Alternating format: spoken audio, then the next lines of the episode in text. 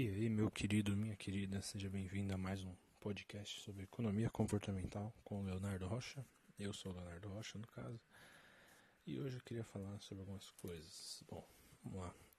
É, sobre comportamento do consumidor, algumas heurísticas, enfim, marketing, nossa, vários assuntos. Mas vou ser breve, como sempre.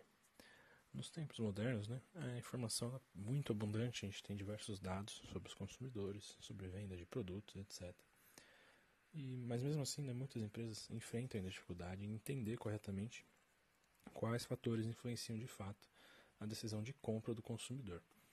Então, a economia comportamental tem contribuído muito para diversas áreas do conhecimento e de atuação profissional né, é, dadas as descobertas que ela traz sobre o comportamento e o processo decisório de modo geral, né, processo decisório humano.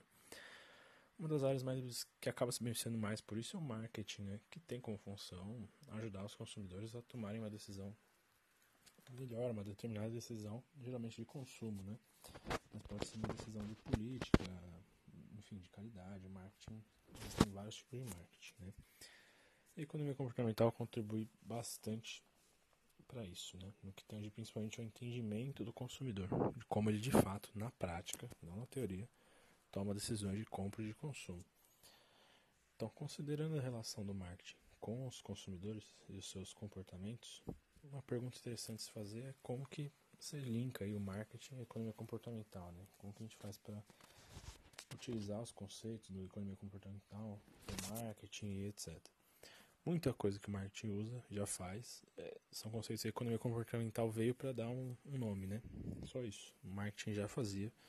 Então tem muita coisa aí de leve 3, pague 2, esse tipo de coisa, né? Que a economia comportamental veio para dar nome. O marketing já fazia.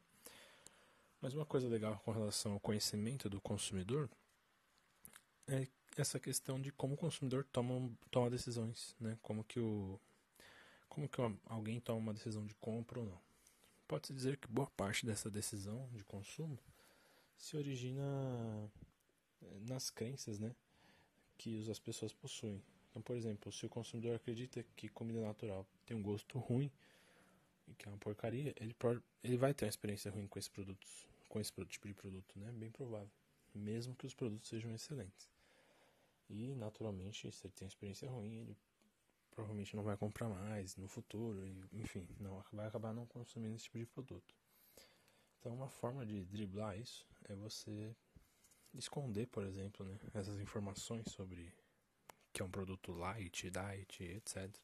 Deixar numa uma parte da embalagem mais escondida ali e deixar mais é, informativo, né, deixar mais claro que o sabor é bom, destacar outros, outros elementos, né? Tenham mais atratividade. E aí, de repente, a pessoa vai comer sem saber que é um produto light, diet, é, vegetariano, enfim, o, o, que você quiser colocar.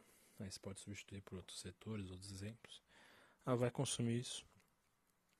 E depois, talvez, ela perceba que é, mas aí ela já consumiu, ela já vai ter uma experiência é, sem esse viés, sem essa influência. Né? Então, é importante ter em mente de que a crença de uma pessoa pode suprimir uma experiência pessoal dela. Então, se ela só experimentar o produto, talvez ela goste. Mas se ela já vem com uma crença de que o produto é XYZ e ela não gosta de XYZ, é provável que ela não goste desse produto, tá? Isso, infelizmente, é assim, mas a gente tem que se adaptar.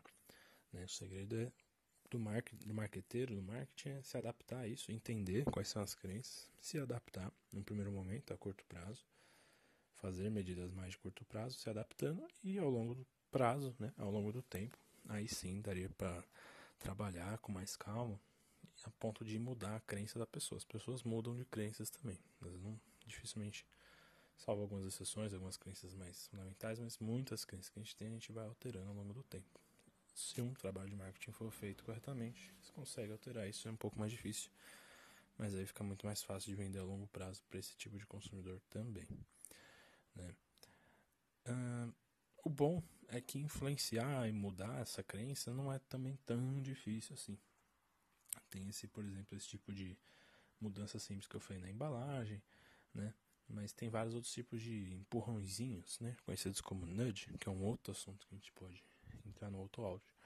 Não é o caso agora, mas basicamente são pequenas é, alterações que você faz no processo de decisão que auxiliam a pessoa a tomar aquela decisão que ela declara preferir. Né?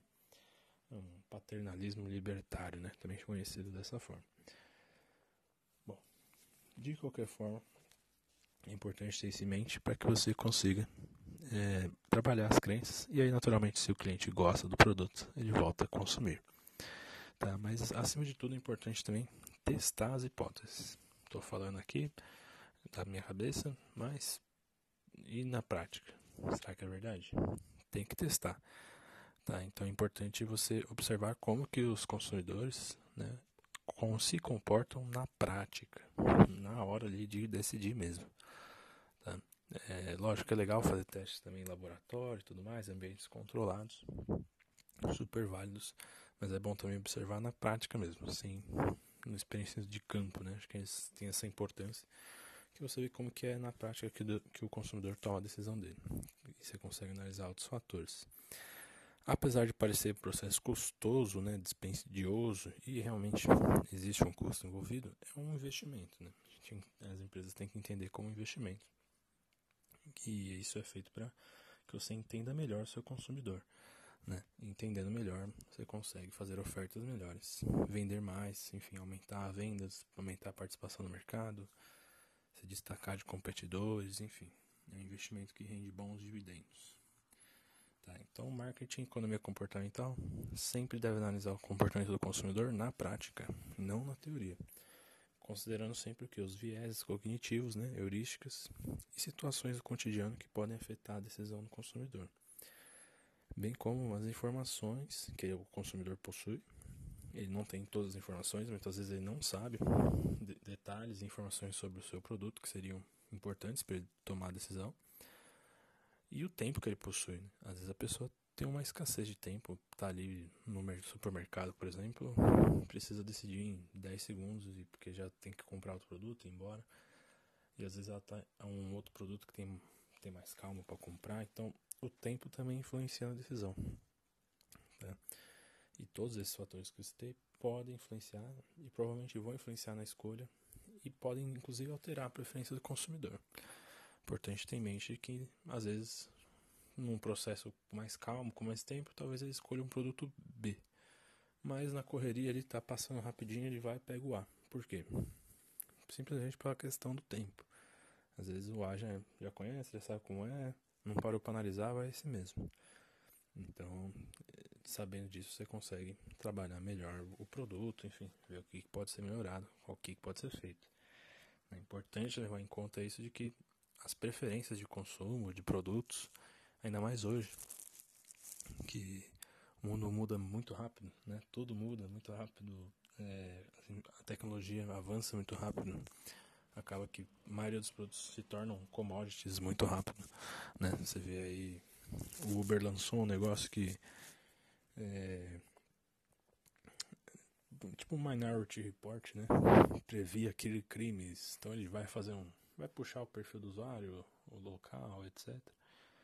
E a partir disso estimar se aquilo tem a probabilidade de ser um, um crime ou algo do tipo, né? Utilizando inteligência artificial. Bem interessante o projeto e tudo mais. Deu acho que uma semana, ou 99 táxis falando que tinha lançado também a mesma coisa. Então, é, mesmo inovações um pouco mais tecnológicas, elas muitas vezes acabam se tornando commodities mais rápido do que antes.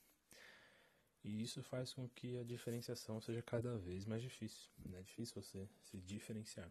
Muitas vezes vai ser pela entrega, o serviço, a qualidade mesmo. Né?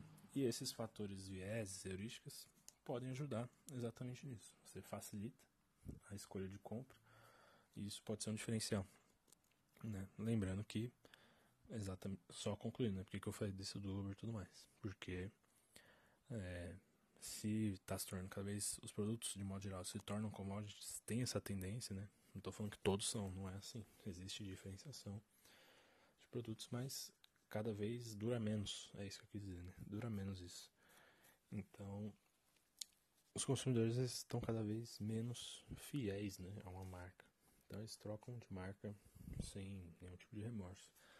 Você precisa construir realmente um relacionamento aí humano, né, com eles para que essa fidelidade aí seja mantida por mais tempo, pelo menos, né? ou ao longo do tempo, para sempre. Esse é o ideal. Então, os consumidores podem mudar de preferência de produtos de acordo com algumas formas como esse produto é apresentado, etc. Então, é fundamental entender os fatores que podem influenciar a decisão do consumo e talvez não dar tanto peso a pesquisas de opinião onde os consumidores declaram né, o que, que eles preferem. Claro que são pesquisas interessantes, têm sua relevância, mas nem sempre que os consumidores declaram preferir fazer é o que de fato eles, ele, eles irão fazer no momento da decisão, na hora H. Então as preferências podem mudar, é melhor entender como que elas mudam, usar os, os mecanismos que afetam a decisão, o processo de decisão a nosso favor, ao invés de deixar totalmente ao acaso. Né? É... Então, basicamente é isso por hoje. Vou encerrar por aqui.